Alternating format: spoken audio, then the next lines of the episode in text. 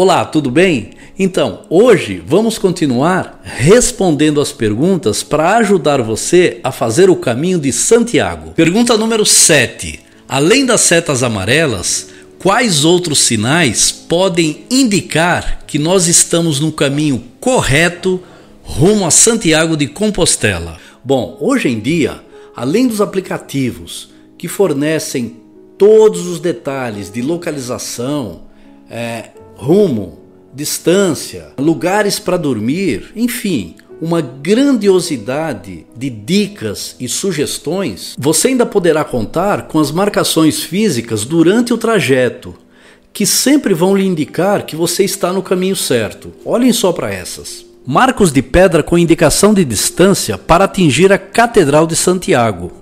Azulejos azuis com uma vieira amarela colados nos muros e paredes dos lugares por onde se passa.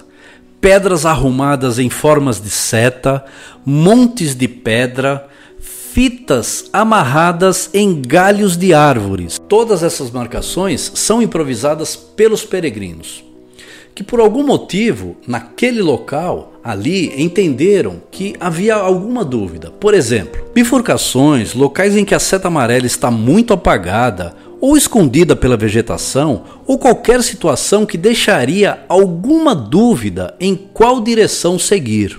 Também é importante dizer que hoje, na Europa, existem 12 caminhos controlados pela União Europeia que cobrem mais de 70 mil quilômetros em todo o território.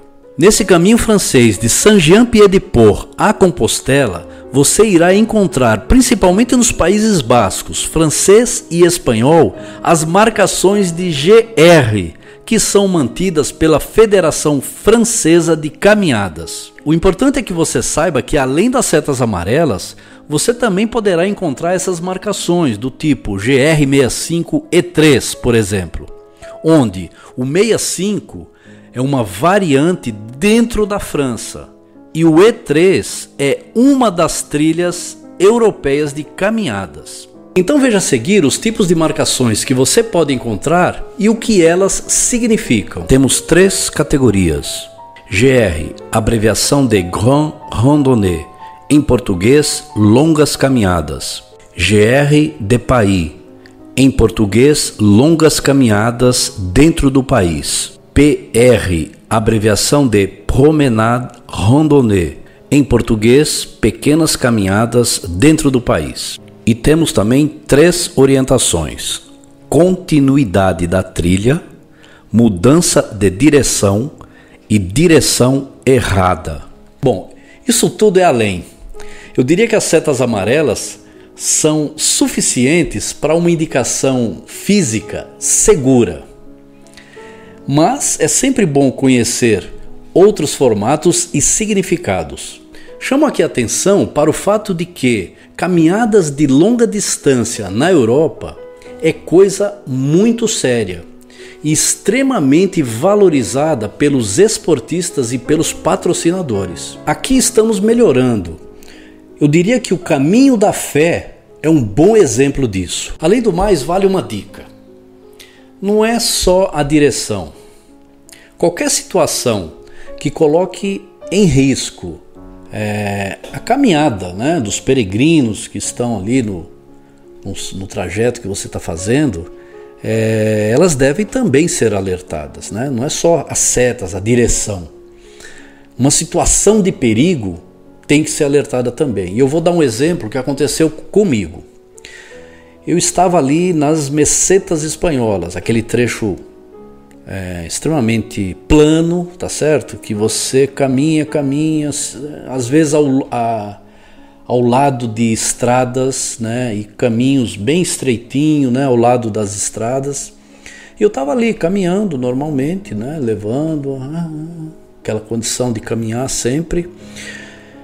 E de repente eu enfiei o pé num buraco e tombei quase. Se não é o bastão, eu teria é, virado o corpo, porque eu estava caminhando, não vi o buraco, enfiei o pé e o bastão fez a alavanca e eu consegui é, me segurar. E eu estava ali a uns 300 quilômetros para completar a caminhada, né? faltava ainda uns 300 quilômetros.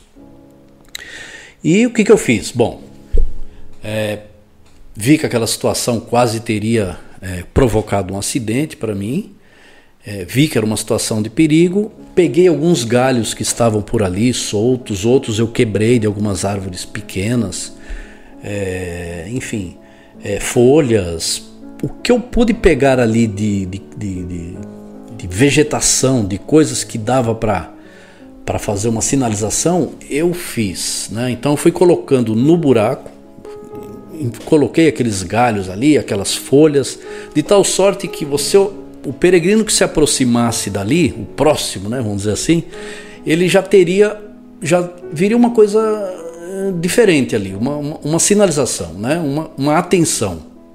E aquilo realmente ficou é, bem sinalizado, na minha opinião, para aqueles que viriam atrás de mim.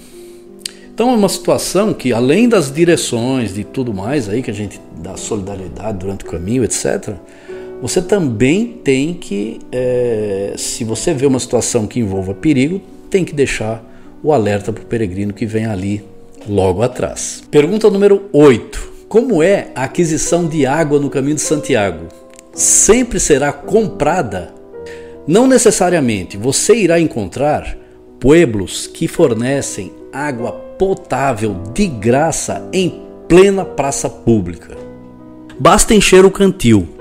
O que precisa é certificar-se de que se trata de água potável Normalmente há indicação. Quando não havia indicação nenhuma, eu evitava, comprava na primeira tienda. Atenção ao trecho de Carrion de los Condes em diante, nas mesetas espanholas.